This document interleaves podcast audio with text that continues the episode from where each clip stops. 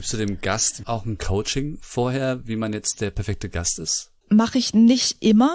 Auch weil ich es manchmal vergesse, ehrlich gesagt. Also was ich vorher mache, ist, dass ich der Person auf jeden Fall sage, das ist jetzt hier kein Mathe-Test, also du musst jetzt nicht das Gefühl haben, du kannst jetzt irgendwie richtig oder falsch antworten, weil gerade für eine Person, die das sonst nicht macht, Interviews geben, ist das auch so eine Drucksituation, glaube ich. Oh Gott, alles, was ich jetzt sage, ist für immer im Internet. Das ist Juliane Fritz, Radiomoderatorin, Podcasterin und zu Gast in dieser Podcast-Serie über Interviews. In der ersten Episode habe ich sie gefragt, was sie macht, bevor das Interview losgeht. Was ich mir vermeide, ist ganz konkrete Fragen zu schicken. Welche Fragen sie sich aufschreibt. Was interessiert mich und was interessiert meine Hörer. Und wie sie die besten Stories bekommt. Wie muss ich fragen, damit eine Geschichte erzählt wird? Heute machen wir da weiter, wo wir aufgehört haben. Was kannst du machen, wenn das Interview nicht so gut läuft? Und warum du trotz intensiver Vorbereitung immer Luft für Überraschungen haben solltest.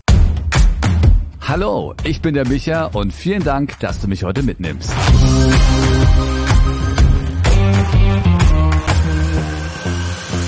Ein Interview ist also kein Mathe-Test. Und es bedeutet auch, wenn ich dir eine Frage stelle und du keine Antwort weißt oder vielleicht sogar die Frage doof findest, dann sag mir das.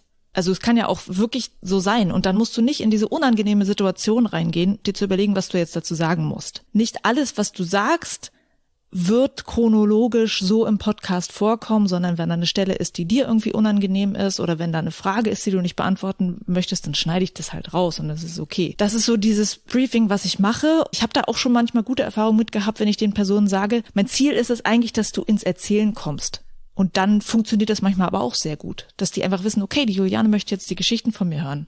Also grabe ich jetzt mal in meiner Vergangenheit. Also kann beides funktionieren. Und wenn es einfach irgendwie nicht klappt, also eigentlich hatte ich das so ganz schlimm noch gar nicht gehabt, muss ich ganz ehrlich sagen.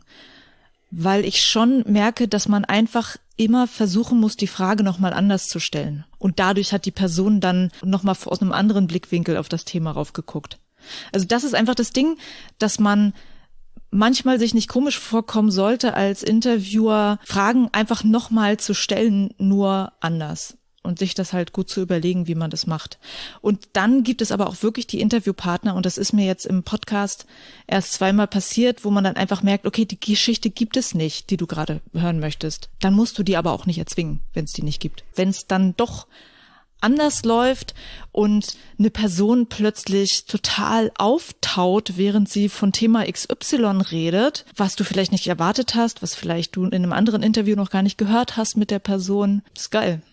Weil eigentlich ist meine Grundneugier ja, was wird mir die Person wohl erzählen? Dass du eine Person vor dir hast, die manchmal auch dich total überraschen kann. Und das sind auch immer die Momente, in denen ich mich so wahnsinnig freue in Interviews, wenn sowas auftaucht. Das sind so die schönsten Momente eigentlich. Die Podcast-Serie mit Juliane Fritz über Interviews, über ihre Person, wie sie zum Beispiel zum Radio gekommen ist. Und in den nächsten Folgen hörst du auch, wie ihr erstes Interview lief und was sie daraus gelernt hat. Wir hören uns beim nächsten Mal.